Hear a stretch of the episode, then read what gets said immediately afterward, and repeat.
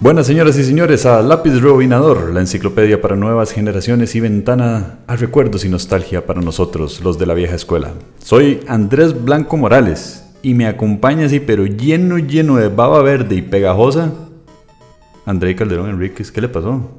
Eh, Dave, eh, me apareció. Me apareció de frente. Ajá, un bicho, sí, sí. un bicho, y eso es sustancia ectoplasmática. Es correcto que, por cierto, nos pueden visitar en nuestro programa hermano A Very Well Mr. Joe hablando sobre fantasmas. Muy bien, buen, buen, buen, ¿cómo se llama? Buen gancho. Y yo le tengo una pregunta a usted. Imagínese que hay algo extraño en el vecindario. ¿A quién vas a llamar? Bueno, ¿a quién voy a llamar? ¿A quién voy a llamar? Eh, eh, a, la UPAT, no. no. No, no, de fijo no. Eh, a los cazafantasmas. Exactamente. Hoy les tenemos un programa muy bonito donde vamos a remembrar la exitosa e inolvidable película del 2016, Cazafantasmas. Ah, no, la de 1984. Así es. Sí, no, la de 2016 no es. Pero antes que todo, quiero saludar a André. ¿Cómo está? Muy bien, muy bien. Quiero saludar a nuestros oyentes que bueno, eh, hemos ido creciendo, eso es muy bueno. Sigan compartiendo nuestro programa. Un saludo a toda la gente de Estados Unidos, que increíblemente han aumentado muchísimo los, los escuchas en Estados Unidos. Entonces, un saludo a todos por allá. Hello, hello, hello, hello, yes. Y recordarles que pueden seguirnos por redes sociales en Facebook y Twitter como Candanga Studios, en Instagram como fm.candanga y en nuestra página web www.candanga.fm. Recuerden que nos pueden escuchar en Spotify, en Google Podcast, en Apple Podcast, en YouTube o en su plataforma favorita de podcast buscándonos como Candanga Studios. Y como dice Andrei, recuerden también escuchar nuestro otro programa A Very Well Mr. Joe, donde hablamos de cosas paranormales, conspiraciones y misterios. Así que si tienen algún clavo de esos, vayan y escúchenos ese programa. Eh, antes de empezar, hablar de esta grandiosa, extraordinaria película, vamos a tener nuestro segmento bien jugado.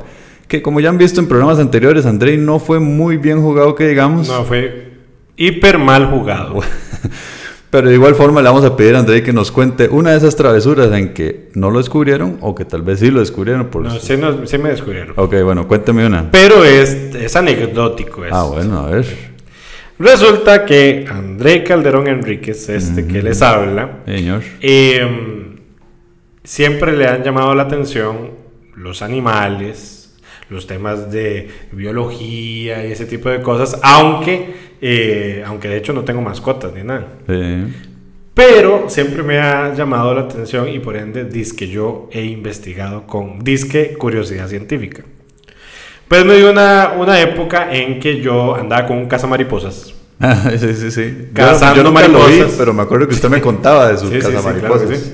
Eh, y andaba por todo lado cazando mariposas y yo eh, agarraba unas láminas de estereofón, ponía las mariposas con unos alfileres, otros las tenía en unos frasquitos de Herber, etc. Pero ya después de eso ya era todo un entomólogo. Entonces ya no solamente eran mariposas, sino que también tenía eh, esperanzas con muy poca esperanza, porque ya muriendo. Exacto. Y entonces a mí se me ocurría guardar estos bichos en esos tarritos y luego posteriormente guardarlos en el closet de mi abuelita. Ah, en donde tenía la ropa mi abuelita. Claro, eso nadie se había dado cuenta hasta que comenzó a oler a mortandad. Y dice mi abuelita, qué extraño, que porque es este olor, se debe haber muerto una rata. Que, Y cuando comienza a ver ese, ese almacén biológico. La morgue. Exacto, esa morgue entomológica. Y obvio que me regañaron. No le creo. Sí, sí, créemelo, créemelo. Bien jugado. No, mentira. mal jugado. Yo le tengo una historia, no, no sé si contará como travesura, pero sí fue una torta que me jalé conmigo mismo. Yo antes, cuando estaba muy niño, ya salía a andar en bicicleta del barrio, pero mi mamá siempre me decía, solo vaya de aquí para allá, o sea, en la misma calle, no se vaya más lejos. Entonces yo salía y pura vida. Y una vez la agarré hablando por teléfono y dije, ahora sí, este es el momento de preguntarle, así como disimuladamente, donde yo sé que no me puede responder, si sí o si no muy bien, ¿verdad? Entonces le digo, ma, ¿puedo irme a dar una vuelta a la cuadra? Pero yo le dije cuadra, no la manzana, ¿verdad? Ah. Yo pensando que cuadra significaba darle vuelta a la manzana. Y me dice, sí, sí, vaya.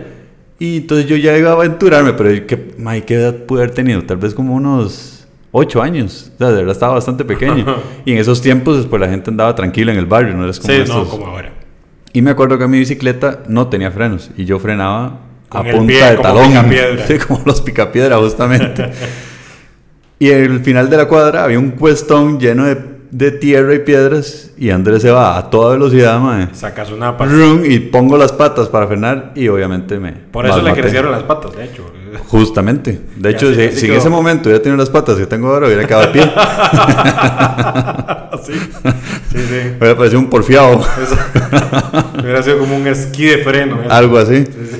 Pero sí, me llevó un bombazo y obviamente yo dije, ahora no puedo llegar ni llorando ni diciendo nada porque si no me va a pegar la cagada. Entonces yo llegué tranquilo, tranquilo, adolorido y peligrosísimo porque justamente donde me caí fue en una esquina donde yo tenía el alto. O sea, ahí pudo haber venido un carro y, y no estaría contando esta historia, Andrei. No lo repitan en sus casas, por favor. Por favor. ¿Y nunca se dio cuenta su mamá? ¿Nunca se dio cuenta? ¿Estás seguro? ¿Quién? ¿Estás seguro? No, nunca se dio cuenta. Bueno, al menos eso creo yo. Bueno, por favor, que la señora Nuri Morales nos escriba. nos escriba diciendo si sabía o no. Muy bien. Vamos a empezar a hablar entonces de esta película, Casa Fantasmas. Una película de comedia y acción, dirigida por Ivan o Ivan Reitman, estrenada el 8 de junio de 1984. o sea, ¿cuándo? 8 de junio. Para ese momento, André ya había nacido. Correcto. Y yo no existía. Ocho días después. Yo ya estaba a punto de nacer. Ah, no. ¿Cómo estuvo el estreno? ¿Usted, usted fue? No, no, no. Qué malo, ¿cómo se fue a perder la película tan buena? Tonto. Nominada al Oscar por mejores efectos especiales, que perdió contra Indiana Jones, de hecho. Eh, estuvo nominada también a mejor canción y perdió contra I just called to say I love you. Únase. Y como ven, Andrés no fue cantante. ¿Cómo no? Claro que sí. De Stevie Wonder perdió contra esa. Y también compitió con Footloose, que también fue un pegue. Esa es una de las canciones más icónicas. Entonces, imagínense que tres canciones super icónicas en los Oscars nominadas y no perdió, eh, perdió la de, la de Los Cazafantasmas. De hecho, esa, esa canción y esa música es hiper icónica. Y no solamente que fue un hit, sino que al día de hoy es una de las melodías más pegajosas que existen. Correcto. También en los Golden Globes estuvo nominado como, bueno, tuvo la nominación de Mejor Comedia Musical, eh, Mejor Actor de Comedia con Bill Murray y Mejor Canción Original. Imagínate usted. Me imagino. Quiero que empecemos hablando del logo de los cazafantasmas, porque yo creo que no existe nada más icónico en esa película que el logo. Y lo curioso es que es extremadamente sencillo y gracioso, ¿verdad? Porque si, si, si nos ponemos, digamos, si viviéramos en ese universo de los cazafantasmas, pues los fantasmas serían cosa seria, ¿verdad? La gente estaría verdaderamente asustada. Y poner Sería como el coronavirus. Algo así. La gente no saldría de sus casas, a menos que el fantasma esté dentro de la casa. Sí, ¿para qué va a salir si el fantasma puede pasar las paredes? Ah, Buen punto, ¿verdad? Bueno, depende del fantasma. Si es un fantasma tonto. Pero el punto es que se supone que en ese universo los fantasmas, pues sí son en serio, sí existen, la gente se asusta y aún así el icono de los que Estos fantasmas, no son fantasmadas. Exactamente, ¿qué son? ¿Qué opina usted sobre el logo?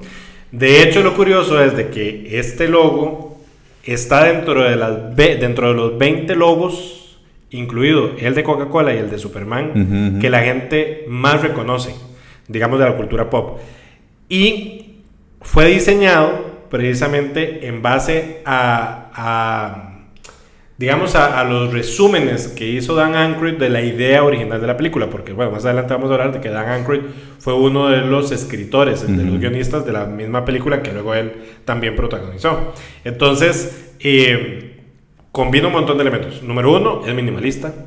Tiene los colores que van a llamar también la misma atención. un fondo negro con rojo, como si fuera Coca-Cola y blanco. Entonces llama la atención. Y el hecho de que haya un personaje ahí todo así, que es el, el fantasma, eh, pues queda retenido en la mente de los niños que va a servir para mercadotecnia. Correcto. Y lo más curioso es que la película en realidad no fue creada para niños. No. Fue una casualidad que a los niños les gustara. Entre eso, la razón del logo. Que, como le digo, los niños son súper encantados con ese loguillo del fantasma porque se ve muy inofensivo. De hecho, aparentemente, la idea original de Michael C. Gross, que fue el que creó el logo, era basada, basarse en el fantasma Casper, el Gasparín, el fantasma amistoso, eh, en otra versión. A hoy ha recogido millones de dólares en merchandising el desarrollo del logo. Qué increíble. Dejemos de lado el logo y hablemos de nuestra experiencia personal sobre la película. ¿Cuándo fue la primera vez que usted vio, si se acuerda la primera vez que vio Los Cazafantasmas y qué se recuerda, cómo fue la experiencia de verla? Bueno. Porque, como dijimos, la película salió y nosotros estábamos, bueno, André estaba recién nacido, yo ni había nacido, o sea, eso lo tuvimos que haber visto años de años después. De hecho, yo lo primero que vi no fue la película. Yo lo primero que vi fue la fábula Correcto. de Los Cazafantasmas, que también era increíble, o sea, icónico. Y yo era fanático de esa fábula porque como cada uno de los capítulos era una historia diferente, aparecía un némesis diferente, o sea, un fantasma nuevo. Y yo creo que desde ese entonces ya me gustaba el tema de misterios y todo. Recuerden ir a Very Well Mr. Joe para escuchar el programa de fantasmas. Entonces, ahí fue la primera vez en que yo quedé captado. Y muy probablemente fue por ahí del año 92. O sea, probable que yo estudiara en segundo grado. Puede ser, yo, yo creo que también por ahí, no, no estoy seguro de la fecha exacta ni, ni nada, pero sí, también claramente lo primero que tuve acceso fue a la caricatura, que no se llamaba Los Cazafantasmas, se llamaba Los Verdaderos Cazafantasmas. Exacto. Porque existía otra, caricatura. Que sí se llamaba Ghostbusters. Ajá, que llegó antes que ellos alados. Que había un gorila. Sí, sí, nada que ver. Al menos a mí no me gustaba esa fábula. Pero sí, Los Verdaderos Cazafantasmas fue el, el verdadero link que tuve con la película y obviamente también la película fue primero que la fábula. Exacto, exacto. Pero que en ese momento nosotros no sabíamos, que la película fue primero. Y cuando yo logré ver la primera película, yo, madre, que es buenísimo. Genial. Sí, y de hecho, para la edad que tenía, yo recuerdo que yo no veía Cazafantasmas como una película de comedia. Yo, para mí era una película de miedo, de fantasmas. como un tipo de ciencia ficción. Sí, sí, sí. Y, y de hecho, para entender mucha de la comedia, mentira que es para niños, porque está llena de sarcasmos. de, está este Bill Murray, ¿verdad? Que el actor es súper mujeriego y son chistes sarcásticos que mentiras que un niño va a entender, ¿verdad? Pero me acuerdo que era película de miedo en mi cabeza, no de comedia. Sí, sí, correcto. Hablemos un resumen así, rapidón de la trama. La trama es bastante, bastante sencilla y creo que también de ahí el, éxito de la película, ¿verdad? Antes de la trama me gustaría hablar de ciertos elementos de los, de los actores. Ahora vamos a hablar de los actores también. Entonces no lo platicaremos en este momento. Adelante. ok. De la, de la trama es bastante sencilla. La, son tres carajos que son Benkman, Stantz y Egon. Pero antes me gustaría hablar de los, los actores. no, Andrei. Ahora más tarde. Muchas gracias. Muy bien, muy bien. Voy a tener que apagar el micrófono.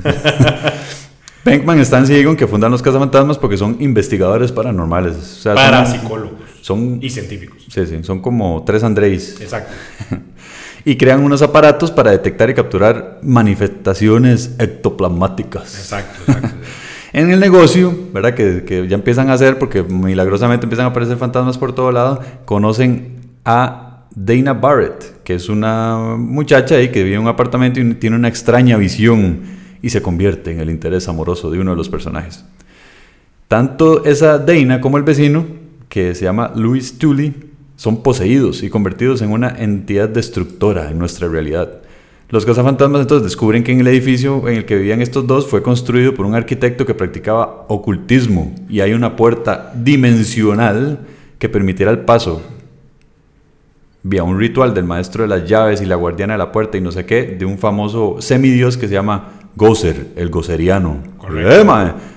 Y tienen que destruirlo. En la época babilónica. Y, no sé qué. y tienen que destruirlo para, para evitar que destruya Nueva York y, por consecuencia, al mundo entero. Esa es la trama, bastante sencilla. Antes de, de, de ir a cada personaje, a nivel personal, ¿cuál es su personaje favorito? Solo uno. Solo De la película. Pegajoso, ¿no? Por eso dije la película, weón. sí, sí. No, no, no. de la película. Em, no, yo sí creo que es, Bill Murray. Sí, sí, sí, es que ese cerró el show. Sí, correcto. Sí, yo también, ese Peter Bankman, que es el nombre del personaje, yo creo que el, sarcasmo que el mae maneja, que por sí Bill Murray como, como individuo tiene montones, se lo impregna el personaje súper bien. Sí.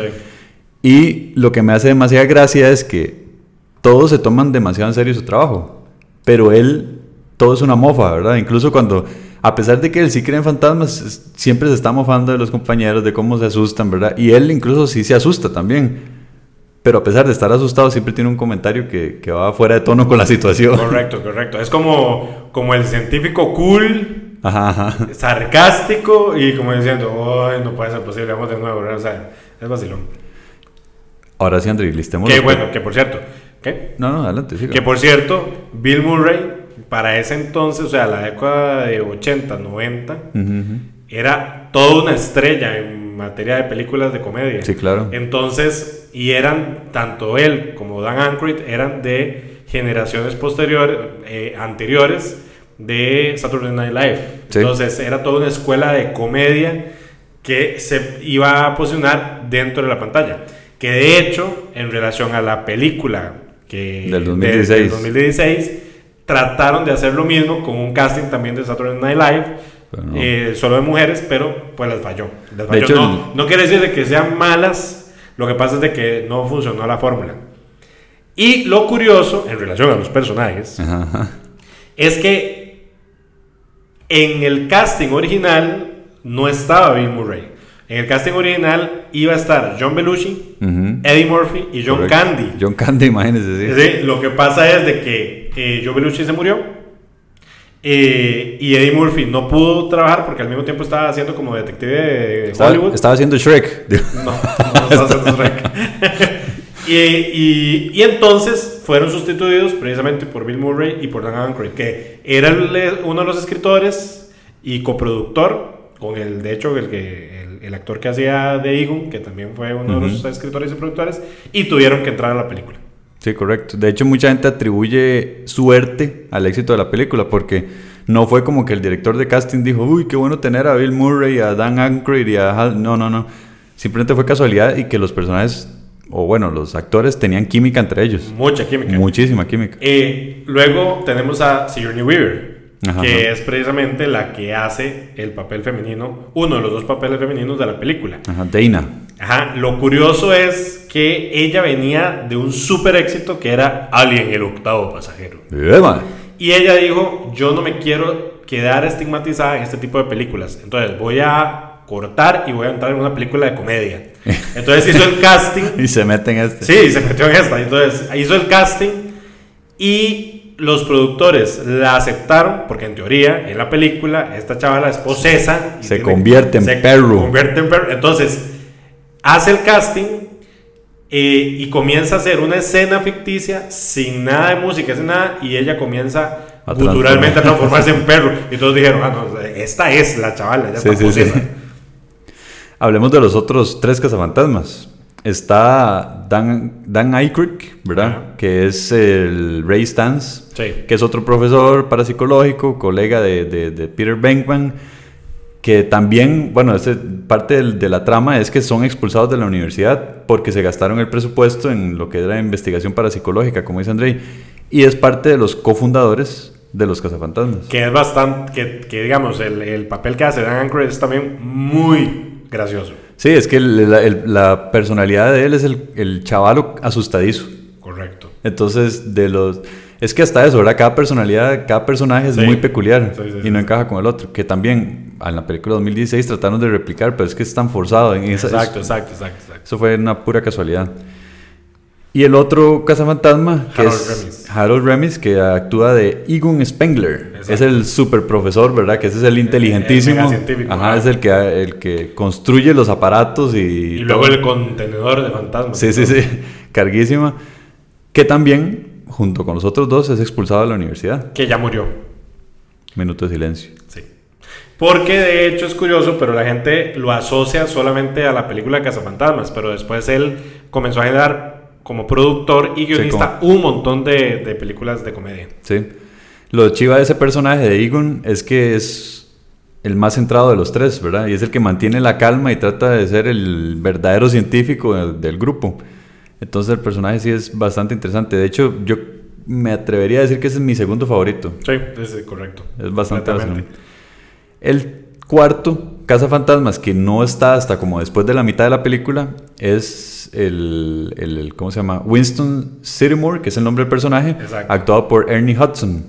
Exacto. Que viene siendo el único no científico. No científico que es contratado como cazafantasma. De hecho, él llega buscando trabajo y lo más lo gracioso de la escena es que no le hacen entrevista ni nada, nada más le preguntan, eh, ¿está dispuesto a, trabajar con, miedo y que no sé qué? Sí, ok, contratado. y punto, así rapidísimo.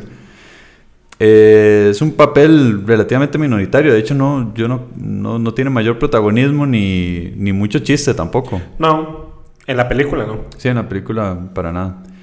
Y la otra, que es bastante importante y sí me hace mucha gracia, es la secretaria, que se llama Janine. Janine, Melnitz, que está actuada por Annie Potts. Y es súper graciosa porque ella sí es así el clásico estereotipo de secretaria, con los anteojillos y habla de masticando, masticando chicle atendiendo aperezada el teléfono. Muy buena también. Correcto. Ya André habló de Sigourney Weaver, ¿verdad? Que es Dana. Y está el otro chavalo, que es el que es poseído también por, por este, ay, ¿cómo se llama el, el malo? Eh, Gozer. Gozer, el magnífico, no, que se llama Luis Tully, el personaje actuado por Rick Moranis.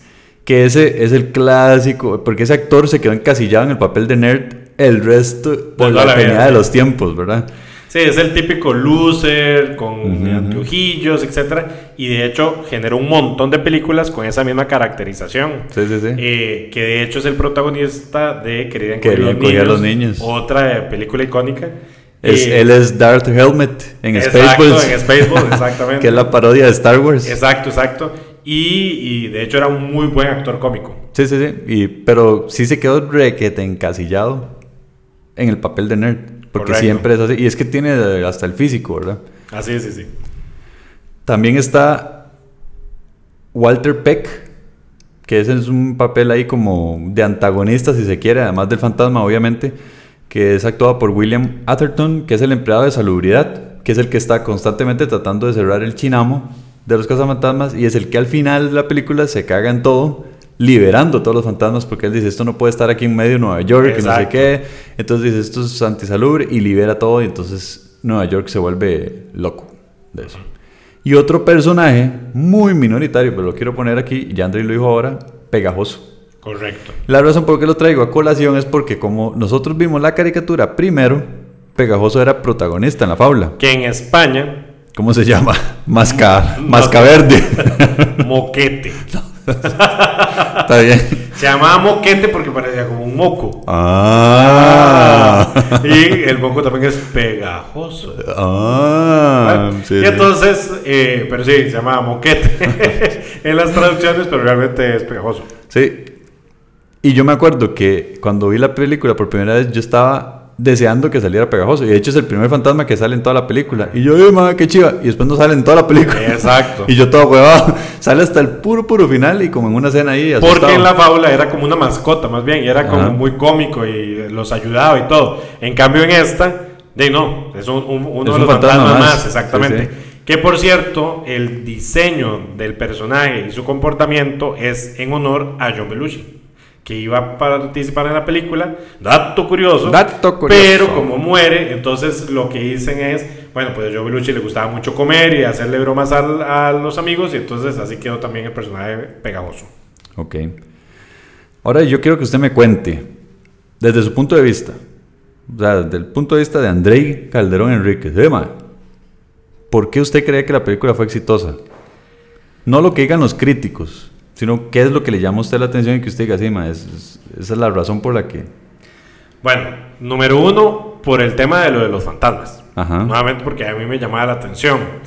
Y segundo, porque hacen ver en un plano semi-real que lo irreal puede pasar. Entonces, el que camine en medio de Nueva York con un bichote malvavisco, o sea, es chivísima. Los efectos, obviamente, tal vez ahora se vean muy tontos, pero para su momento fueron los efectos. Los efectos, correcto. Entonces, que salgan rayos láser y, o sea, e, e, e, ese, el entramado de la película está muy bien diseñada.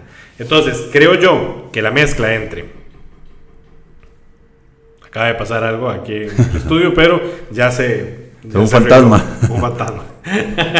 Eh, eh, entre el entramado, los efectos, que es semicaricaturesco, ajá, y el hecho eh, de que haya mucho clic entre los actores, creo que dieron la clave para que fuera exitosa la película. Sí, yo creo que definitivamente lo del casting bueno, desde el punto personal yo jamás hubiera llegado al hecho de que, ay, mira, porque uno no sabe cómo fue el proceso de casting y todo eso, pero los críticos se hablan mucho de la parte de casting. Ahora, a nivel personal, yo creo que los efectos especiales definitivamente tuvieron que haber influido muchísimo, porque películas de fantasmas, eso, ver los efectos especiales, por ejemplo, la, la, fantasma que sale en la biblioteca y luego se vuelve... Y se convierte en un monstruo. Sí, sí, chivísima, eso en esa época no nada que ver, y lo de los rayos que usted dice. Y el impacto que tuvo la película es interesante y se mide con, los, con la siguiente anécdota. En la película ellos hacen como un anuncio para llama a los cazafantasmas y ponen un número de teléfono de 500 no sé qué. Luego cambian el número y pusieron un número de teléfono real, realmente en el que sale en la película. La gente comenzó a llamar y llamar y llamar y llamar y llamar y llamar y fueron miles de llamadas los que recibieron ese teléfono y entonces ellos de broma lo que hicieron era tener una grabación de los propios actores como que si realmente estuvieran contestando el teléfono. Otra cosa que yo creo que, que, definitivamente influye muchísimo es la sencillez de la historia. Y yo vuelvo a decir esto en esta y en otras películas viejas que, que hablemos en otros programas. En los 80s las películas eran muy sencillas y el público en estos tiempos no sé por qué, tal vez por el acceso a la información y todo, se ha vuelto demasiado exigente en pedir explicaciones. Y en esos tiempos no, o sea, se, ve el, el, el MAE simplemente desde el puro inicio de la película tiene un aparato que, que, sabe que hay fantasmas. De hecho, están hechas para que uno mismo rellene la historia con lo que tal vez explícitamente no nos cuentan. Claro, no, no hay, y a uno no le interesa en realidad por cómo, cómo hizo la máquina, mira, ¿por qué, por qué la máquina detecta los fantasmas? ¿Quién, ¿En qué momento lo inventó? Es irrelevante para la película porque partimos del hecho de que la gente sabe que los fantasmas sí existen, punto. No tenemos por qué explicarlo en la película. En estos tiempos se vuelve más complicado, pienso yo, porque la gente empieza a pedir ese tipo de explicaciones. Y de hecho, entre la película del 2016 y esta, se nota mucho eh, la parte de la explicación de, ¿cómo es que se llama? el los, ¿Cómo se llama? La mochila que andan cargando ellos. Eso tiene nombre, se me olvidó. La mochila cazafantasmas. Bueno, la mochila cazafantasmas, que, es, que es nuclear y que no sé qué, ¿verdad? Sí. En la del 2016 se toman hasta como 5 minutos explicando cómo funciona. Exacto. Entonces piensan que es que el rayo y que activa y que esto tiene aquí. Y, y en cambio, estos se tomaron ni 30 segundos. Se monta un ascensor, le dice, madre, préndame el aparato, lo prende y suena los madres como que se hacen para un lado y se asustan. Y esa es toda la explicación que tienen que dar. Exacto. ¿Por qué? Porque no importa para la película, es irrelevante. Exacto, exacto. Entonces esa sencillez lo hace más creíble en ese universo, como dice André, que, que se parte un hecho donde la gente asume que todo eso existe y puede pasar. Evidentemente lo, lo, que dice André del casting, que a los críticos eh, aman, es obviamente muy bueno para la película también. También el tema de de las casualidades, se podrá decir, de, no sé, donde la idea original de la película era diferente completamente. Se supone que de hecho no se iban a llamar Ghostbusters, sino que se iban a llamar Ghost Smashers. y era un grupo de científicos que más bien estaban en el futuro y viajaban en el tiempo y dimensiones luchando contra fantasmas. O sea, muy probablemente si se hubiera hecho así la película, no hubiera tal vez tenido el mismo pegue de como sentir en ese momento en los 80 de yo estoy en Nueva York y aquí mismo hay alguien, porque el escenario era real del día a día, a donde nosotros pudiéramos llamar y que me invadan los fantasmas y que podamos combatirlos. Sí, sí, sí. Otra, así como el logo, otro punto que es hipericónico. El auto. El auto. No lo había pensado, no iba a decir eso. Ah, ok. Pero hablemos del auto. Sí, el toda la razón. El Ecto 1, sí. Que eso es un carro de funeraria, ¿cierto? Bueno, se supone que es una, era una ambulancia vieja, pero se supone que en la película era un carro de funeraria. Exactamente. Pero, eh, nuevamente, el carro super icónico por el color, el plasmarle el logo, el logo al carro super visible. Y el, y el sonido de la alarma, que es diferente al de una ambulancia y el de los bomberos. Exacto, exacto, exacto, Una cosa así como más chillona. Y por ejemplo, de hecho en la misma película lo hacen porque tratan de generar como un tipo de reality donde se ve a través de anuncios de que llamen los cazafantasmas. Entonces ellos bajan, van con el carro todo escandaloso, ¿verdad? Llegan, bajan con esos chunches todos gigantes. ¿A dónde están? ¿Dónde están? Y entonces como si fueran los héroes de Nueva York mm. tratando de combatir los bichos, ¿verdad? Sí, sí, sí. Buenísimo. Y la otra que iba a decir que es icónico es la canción de los cazafantasmas. Completamente. Escrita por Jay Parker Jr. Y como ya dije al inicio, fue nominada a Mejor Canción Original de los Oscars y también en, en los Golden Globes.